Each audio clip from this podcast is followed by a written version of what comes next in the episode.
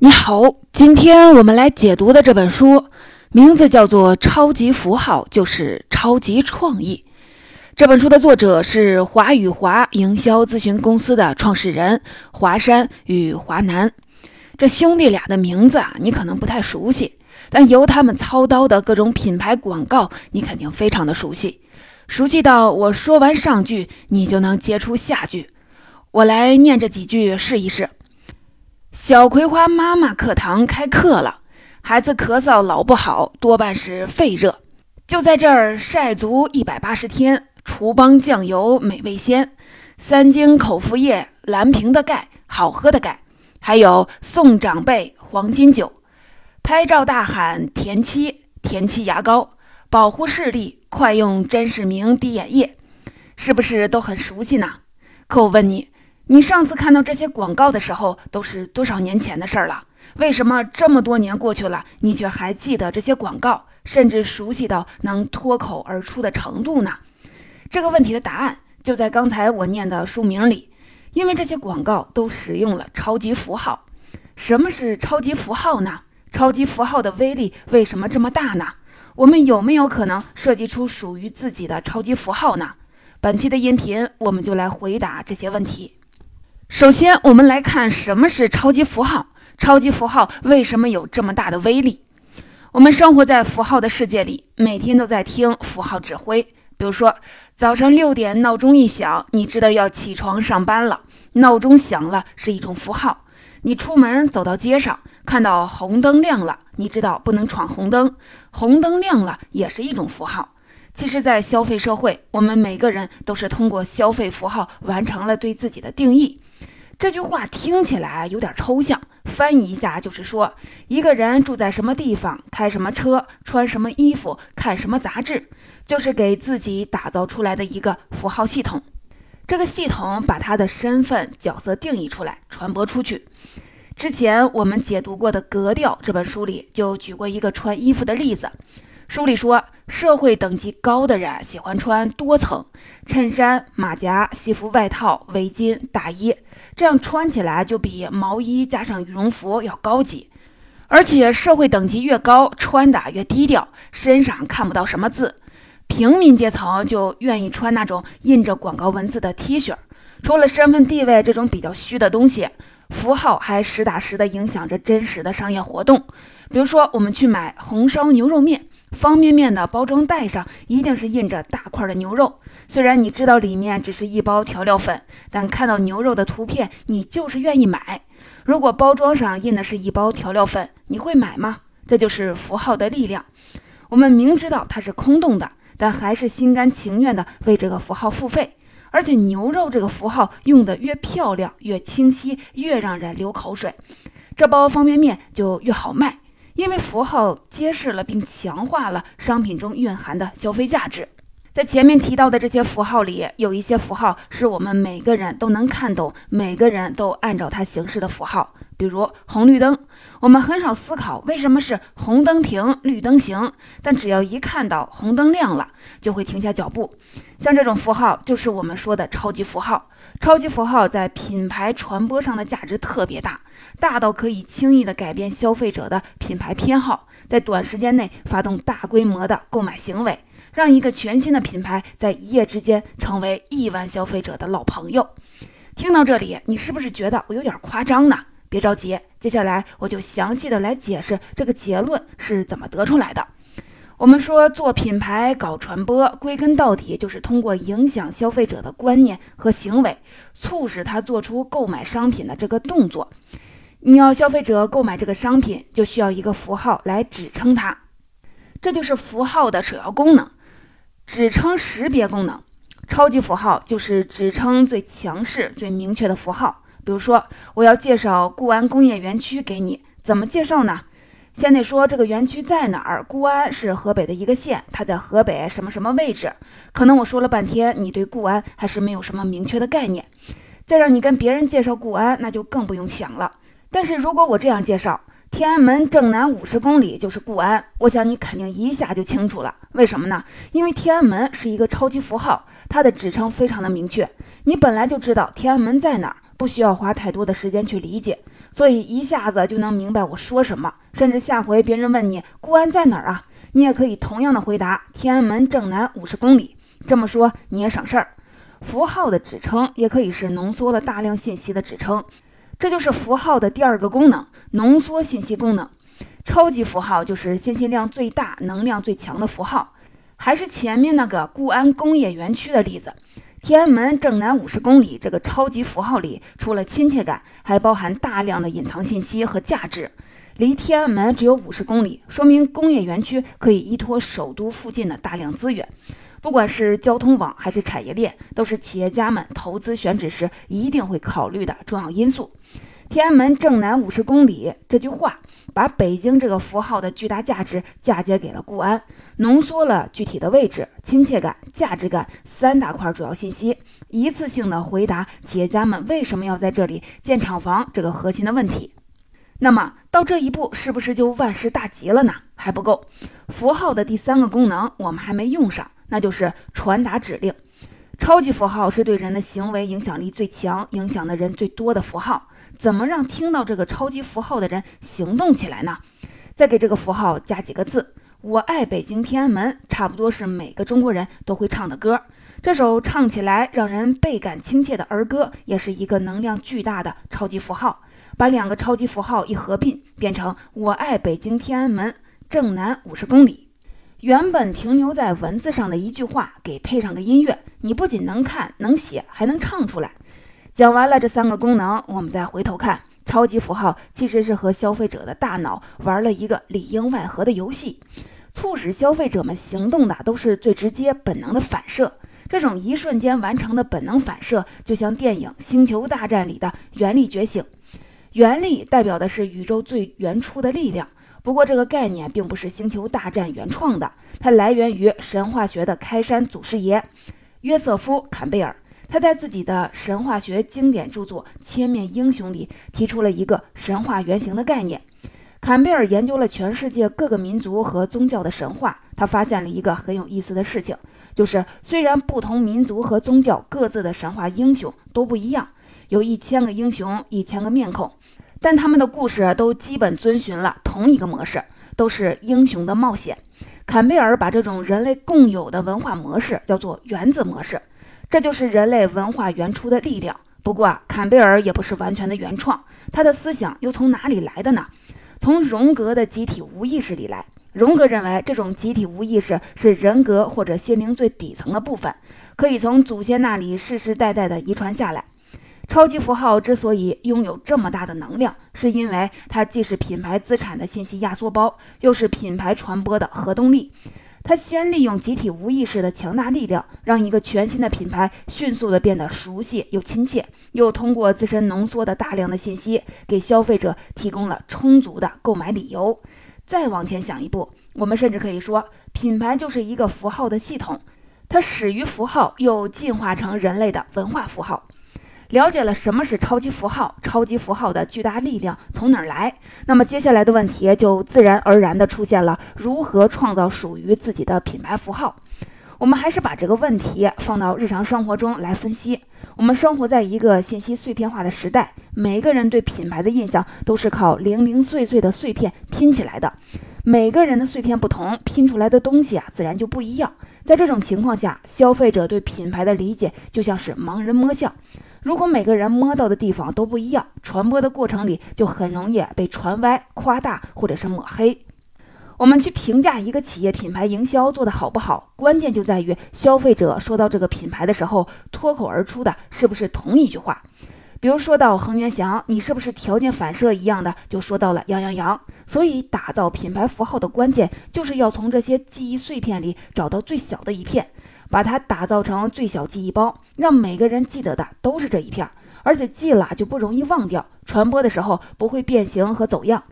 接下来我就从人的五大感觉入手，详细的讲讲品牌符号化的五个路径。先来看视觉，我们平时说的符号大部分都是视觉符号，每个品牌也都对应着自己的 logo，但就是设计 logo 这个动作，很多人都走偏了。我们评价一个 logo 好不好，一个方法就是问设计师：“你做的 logo 什么样？”如果他通过描述就能让你想象出准确的画面，那么这就是传播成本很低的好 logo。要是他说我讲不明白，你自己来看，这就证明他在设计上加了太多美好的寓意，传播成本比较高。你做决定的时候就要谨慎，因为消费者没有那么多的耐心听你解释。耐克和阿迪达斯，我们都是熟悉的运动品牌，他们的 logo 都很好描述，一个是对勾，一个是三道杠。那么这两个 logo 谁更好一点呢？答案是三道杠。你回忆一下。足球场上，两个队伍踢球，一个队伍穿耐克的衣服，一个队伍穿阿迪达斯的衣服。耐克的小对勾一般是在胸口的位置，除非摄像机给球员正面的大特写，不然你很难发现球衣是耐克赞助的。但阿迪达斯的衣服你一眼就能看出来，因为衣服上从头到脚都是三道杠。只是因为在人群中多看了你一眼，你就能记住，并且告诉别人你穿的是阿迪达斯三道杠。品牌符号被发现和被记住的成本就这么降下来了。说完了视觉，我们再来说听觉。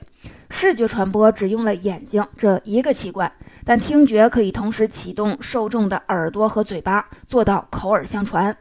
听觉传播用到耳朵很好理解，因为很多电视广告都会搭配广告歌，旋律也会给消费者留下非常深刻的印象。比如英特尔的广告就是噔噔噔噔噔，当我们讲品牌传播，这段旋律只实现了从广告到消费者的播，没能做到从消费者到另一个消费者的传，因为这段旋律不能完全的代表英特尔这个品牌，你也很难想象有一个合适的场景对着你的亲朋好友哼上一遍。我们来看另外一个例子，这个例子啊你也听过，就是田七牙膏。过去我们说拍照喊茄子。这个牙膏广告的主要内容就是一群人拍照的时候一起大喊“田七”，既达到了咧开嘴露出牙齿的效果，又把自己的品牌植入到了一个非常常见的场景里。不仅企业在广告里喊，也带动了消费者之间的流行，让消费者在合影的场合里替你喊。有的品牌名字本身不太好植入到具体的场景里，还有没有机会去做听觉传播呢？答案是当然有。因为除了品牌名，你还可以给自己设计广告语。我们都说一句说动消费者购买的话，就是品牌的超级话语。这里面有两个关键点，首先得一句话就要说清楚你要干嘛。我们看很多人写文案，反反复复打磨很久，精心设计出一句话来，其实这反而走进了一个误区。因为我们设计这句话，归根到底是为了让消费者成为免费的传播者，在恰当的场合大大方方的说出来。所以这句话是口语，是说话，而不是文案。好多人写文案，一个字没写，架势先端起来了，不由自主的就进入了书面语思维模式，一下子切断了这句话被传播的可能性。比如诺基亚的口号是“科技以人为本”，这句话听起来挺对，气势啊也很足。但你让你的消费者在什么场合下说出这句话来呢？没有这种场合，这句话就失去了传播的可能。我们小时候学写作文，老师说你要言之有物，把自己看到的、想到的写出来就行。设计超级说话也是这个道理，只要把你看到了什么、干了什么，口语说出来就行了。想法说清楚了，接下来就是要行动，动就是要落实到行动。顾客来了就是来了，没来就是没来，买了就是买了，没买就是没买，所以这个动作是很明确的。比如说送长辈黄金酒就是一个行动句，你想让别人买东西就有话直说。给品牌写超级话语还有一个小窍门，就是要用好套话顺口溜，因为我们说的集体无意识就蕴藏在这些多年来口口相传的套话里。比如说我爱北京天安门正南五十公里，我用的就是我爱北京天安门这句套话。说完了视觉、听觉这两个大头，我们再来说说嗅觉符号和味觉符号。这两个符号很难通过广告或者是广告语表现出来，因为它跟消费者实际使用的场景联系比较紧密，强调切实的感受。不过一旦用好了这两种符号，给消费者留下的印象是非常深刻的。康师傅红烧牛肉面的广告词儿就是“就是这个味儿”。这句话一下子啊就把红烧牛肉面的口味跟康师傅的品牌联系了起来，给消费者造成的印象就是，只有康师傅红烧牛肉面的味道才是正宗的。如果别的品牌的红烧牛肉面跟康师傅味道接近，我们就会觉得它比较正宗。对嗅觉和味觉的运用跟对听觉的运用有一个共同点，就是你选择的这个符号一定要跟产品本身有非常强的联系。比如说，方便面的味道是这个产品的核心竞争力，针对味道进行宣传，也就等于宣传了自己的产品和品牌。但如果你是明星的经纪人，给自己旗下的明星设计了一款香水，宣传属于他的独特味道，这就是盲目营销。因为明星和这个品牌跟嗅觉没关系，他需要的是外貌记忆、演绎记忆、歌声记忆，而不是嗅觉记忆。最后，我们来聊聊触觉符号。符号学里讲触觉符号，一般会用发烧这个例子。我们怎么判断一个人有没有发烧呢？除了满脸通红、表情痛苦这种视觉符号，关键还是要伸手摸一摸。烫这个触觉符号才是发烧这件事儿最明确的符号。我们前面说品牌营销讲的大多是企业面向消费者做广告，或者消费者之间互相的推荐。但是在做出购买决定之前，还有一个很关键的环节，就是消费者走到店里，把你的产品拿起来摸一摸，感受一下。比如你去买衣服。总是要先伸手摸一摸材质，买车也是要摸一摸，买家具更是要摸一摸。到这里，品牌符号化的五个路径就讲完了。我们从视觉、听觉、味觉、嗅觉、触觉这几个角度入手，努力的让消费者认识品牌、信任品牌，帮助我们传播品牌。需要提醒你注意的是，消费者并不是一成不变的，同一个消费者在不同的场景下会扮演至少四种角色。你只有区分并深刻地理解这四种角色，才能打造出让每个角色都能记住的超级符号。也就是说，消费者在每个场景中最关心什么，你就给他什么符号。我拆开来给你说一下：消费者在购买你的产品之前，他的身份是受众；在购买你的产品的时候，他的身份是购买者；在用你的产品的时候，他是体验者；用完了你的产品之后，他的身份就变成了传播者。你的产品行不行？他可以告诉别人了。这四个阶段可能都是同一个人，但是他在每个阶段关注的东西是完全不一样的。在受众这个阶段时，消费者的典型特征是茫然和遗忘，他忙着处理手头各种各样的事情，没有功夫理你。所以你必须把他从茫然中叫醒，刺激他，给出能让他做出本能反应的超级符号，让他觉得这件事儿跟他有关系。叫醒了之后呢？因为他很快就会把你忘掉，所以你就要重复、重复再重复，让所有人提到你的品牌的时候想起的都是同一个碎片。接着，当消费者购买你的产品时，他就是购买者。这时候他正在做什么呢？他正在搜寻信息。无论是在商场、在超市货架，还是在网上购物，他们都是在找信息。这时候，你的产品本身就是最好的符号，你的包装、你的文案就是最好的导购员，让他一眼看到你是谁，你想干嘛，给他足够的信息，让他选择你。把产品买回家之后，消费者就变成了一个体验者，应该在产品上给消费者制造出体验感。比如说，加了酶的洗衣粉里会有一些蓝色的颗粒。其实酶是看不见的，但是这些蓝色的颗粒就制造出了洗衣粉加酶的体验，这就是体验者阶段你要给出的符号，要让你的价值能被别人看得见，嗅觉、视觉、触觉上要让人能感受到。体验完了，消费者又变成了你的传播者，用完了你的产品，他感觉不错，想要推荐给别人，怎么推荐最有效呢？还是你的文案，你设计出的那句超级话语。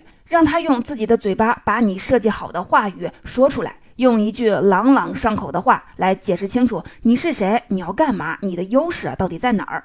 总结到这里，关于超级符号的内容我就介绍完了。在本期的音频里，我们从符号的角度重新认识了现代社会。在符号的世界里，每个人都通过消费符号来定义自己。也听从着符号的指挥，在这些符号里，那些指称最明确、信息最浓缩、对人的行为影响力最强的符号，就是超级符号。把超级符号运用到品牌上，可以降低企业的营销成本和消费者的选择成本。企业如果想要把自己的品牌打造成超级符号，就要从视觉、听觉、嗅觉、味觉、触觉五个角度入手，理解并满足消费者在不同阶段的需求。当然了，围绕超级符号这个概念，还能生发出非常多的问题。比如说，企业应该怎么制定战略呢？怎么设计产品呢？超级符号就是超级创意。这本书里都做了详细的分析和介绍。在作者华山看来，如果能把超级符号这个概念吃透，就算读懂了这本书。